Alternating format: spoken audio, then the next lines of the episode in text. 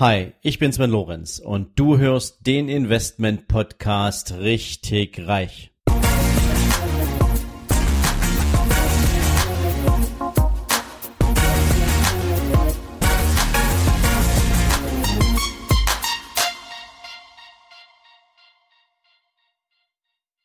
Hallo und willkommen zu einer neuen Investors Folge von deinem Investment Podcast richtig reich.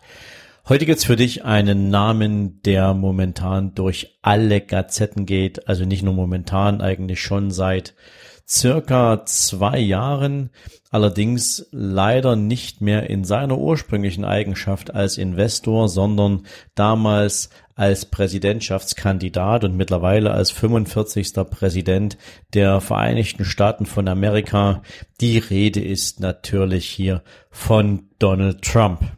Und praktisch gehört Donald Trump eigentlich nicht wirklich zu den klassischen Aktieninvestoren, aber er hat ein Investorenverhalten beziehungsweise er arbeitet mit Investmentobjekten, die man einfach im Bezug auf Investmentstrategien überhaupt nicht vernachlässigen darf.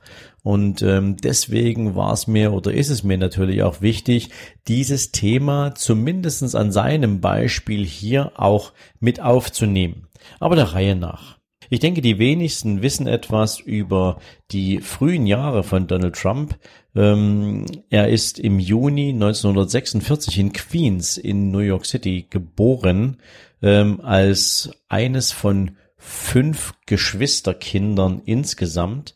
Und ähm, ja, die meisten wissen es sicherlich, sein Vater war einer der größten Immobilieninvestoren der damaligen Zeit, ähm, gerade im Zeitraum nach dem Zweiten Weltkrieg, als sozialer Wohnraum in Mengen vorhanden war, aber Material extrem teuer, nutzte sein Vater damals seine Verbindungen zur US-Regierung und hat dann die unter Truman damals hohen Steuervergünstigungen, die für private Bauträger sozusagen ins Leben gerufen wurden, massiv ausgenutzt im Sinne von, er hat damit Wohnraum geschaffen, um jungen Familien nach dem Zweiten Weltkrieg auch eine entsprechende ja, bezahlbare Wohnung zu hinzustellen. Und das waren so innerhalb dieser Familie auch schon die ersten großen Investmentaktivitäten.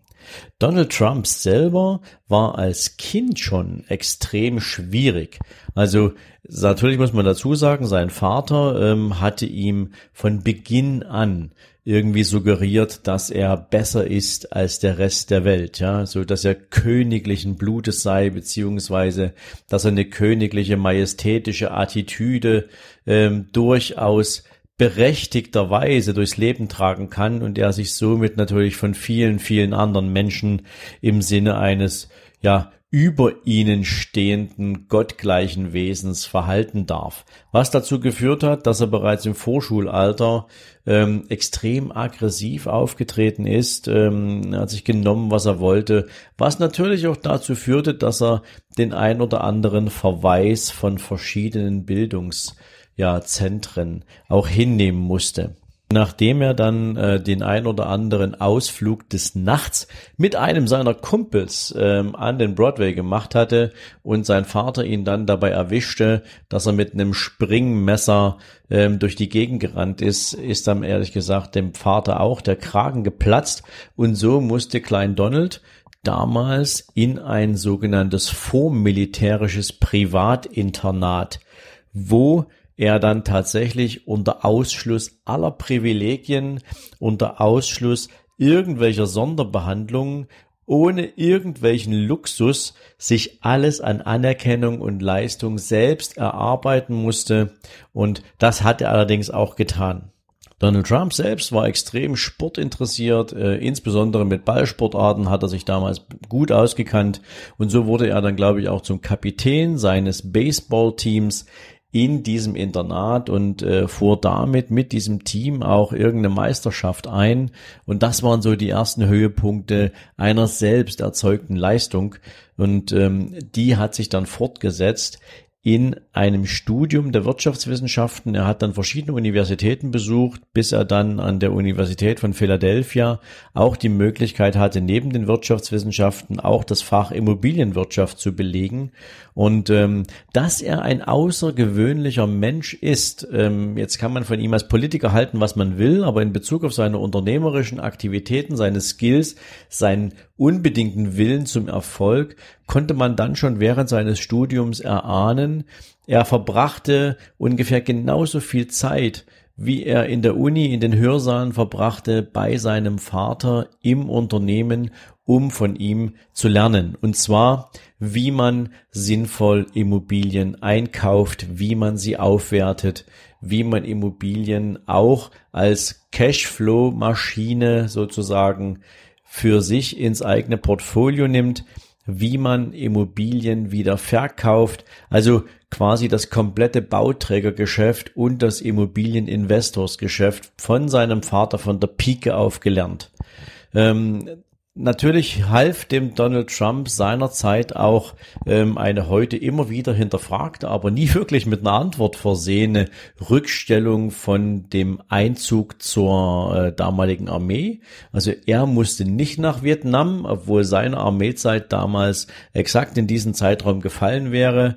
Und ähm, so konnte dann Donald Trump nach Abschluss seines Studiums mit 25 direkt bei seinem Vater einsteigen und sein Vater hat dann einen, ich denke, für Donald Trump wegweisenden Schritt vollzogen und übertrug ihm die absolute und alleinherrschende Verantwortung für das Familienunternehmen im Trump-Sektor. Also das heißt, die gesamte Verantwortung für 14.000 Wohneinheiten ging an Donald Trump über.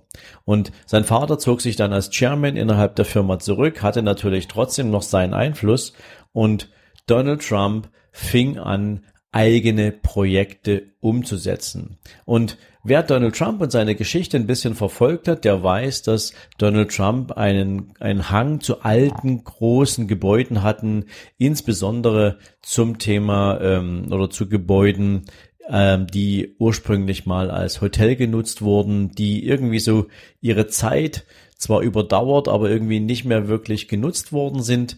Diese Hotelobjekte hat er von Grund auf modernisiert, saniert, um sie dann wieder einem geneigten Publikum zur Verfügung zu stellen. Das hat er mit Akribie, mit Fleiß und mit viel Hingabe gemacht. Ähm, er ist auch als einer der größten Arbeitgeber in den USA in diesem Bereich bekannt. Und ähm, über all diese Jahre hat Donald Trump ein ein, ein, ein, ein staatlichen Fundus, ein staatliches Portfolio diverser Immobilien zusammengebracht. Allerdings, und das ist wiederum spannend, ähm, circa 40 Prozent seines gesamten Vermögens sind alleine in vier Immobilien zusammengefasst. Drei dieser Immobilien stehen in New York City und eine der vier Immobilien steht noch in San Francisco.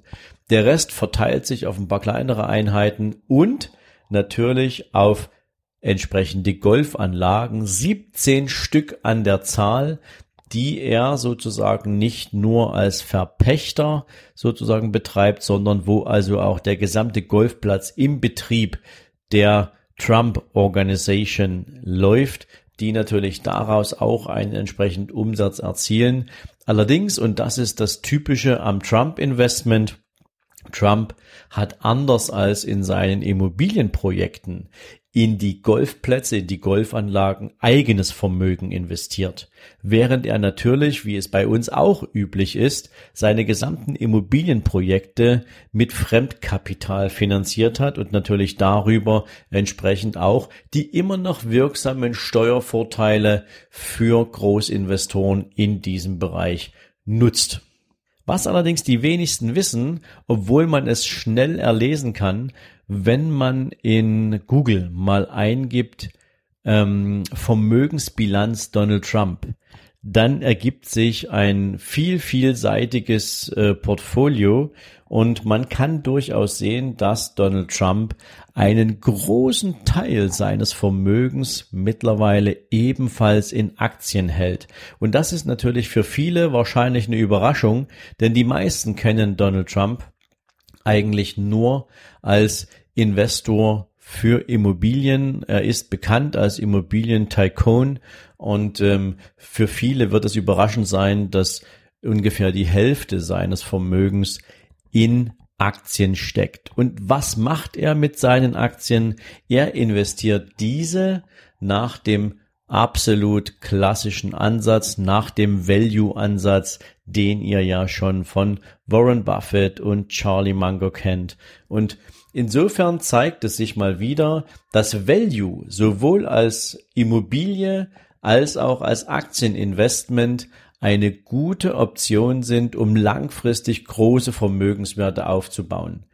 Ähm, was ich heute nicht machen möchte, ist, ich möchte mich nicht auf das Vermögen von Donald Trump festlegen, weil witzigerweise, wenn man verschiedenste Artikel liest, wenn man sich über Donald Trump versucht, in seinem Vermögensstatus weiterzubilden, dann gibt's leider Gottes absolut differenzierende Informationen dazu. Ähm, das geht also irgendwie so von 788 äh, Millionen, wie die Deutsche Bank das mal eingeschätzt hat, äh, bis hin zu selbstbenannten 10,5 Milliarden, die Donald Trump irgendwie im Jahre seines Wahlkampfs da ähm, rausgehauen hat. Ähm, irgendwo dazwischen liegt die Wahrheit und am Ende des Tages ist aber die Menge seines Vermögens gar nicht entscheidend, sondern viel wichtiger ist, dass man auch hier an seinem Investmentverhalten erkennen kann, dass Menschen nicht nur einseitig investieren, sondern dass sie ein ausgewogenes Portfolio bevorzugen und dass auch die Immobilie als langfristiges Investment durchaus seine Berechtigung hat, wenn man natürlich auch die richtigen Kontakte hat, wenn man die richtigen Immobilien findet, wenn man die richtige Betreibergesellschaft hat und vor allen Dingen, wenn man natürlich auch das richtige Marktumfeld dafür findet. Insofern hier mein nicht ganz so inhaltsschwerer, aber dennoch glaube ich erhellender Exkurs zu Donald Trump, den ich im Kreise der Großinvestoren nicht unerwähnt lassen möchte, weil er eben verschiedenste Wege gegangen ist, weil er zwar einerseits auf ein Familienvermögen zurückblicken konnte, was ihm sein Vater zum Verwalten und zum Ausbauen überlassen hatte, aber wenn er das jetzt nicht mit unternehmerischem Feingefühl und guter Investmentpolitik angegangen wäre, dann hätte er dieses Vermögen auch sehr schnell wieder verlieren können. Insofern gehört für mich Donald Trump absolut zu den Investoren, die man kennen muss. In diesem Sinne bin ich jetzt auch hier mit Donald Trump am Ende dieser Folge und ja, ich hoffe natürlich, dass das für dich ein kleines bisschen äh, ähm, auch Licht ins Dunkel gebracht hat um diese Figur. Ähm, ich wollte mich ganz bewusst auch aus den politischen Themen raushalten. Und ähm, ja, wenn es dir gefallen hat, dann gib mir gern ein Like, eine positive Bewertung, schick mir gerne eine Nachricht an meine E-Mail-Adresse. Ich möchte natürlich wissen, ob ich für dich mit diesem Thema nach wie vor gut unterwegs bin und ob du natürlich auch deine Mehrwerte aus meinem Podcast ziehst. Ich wünsche dir jetzt einen angenehmen Abend, viel Spaß in den nächsten Tagen und maximale Erfolge. In diesem Sinne, bye bye.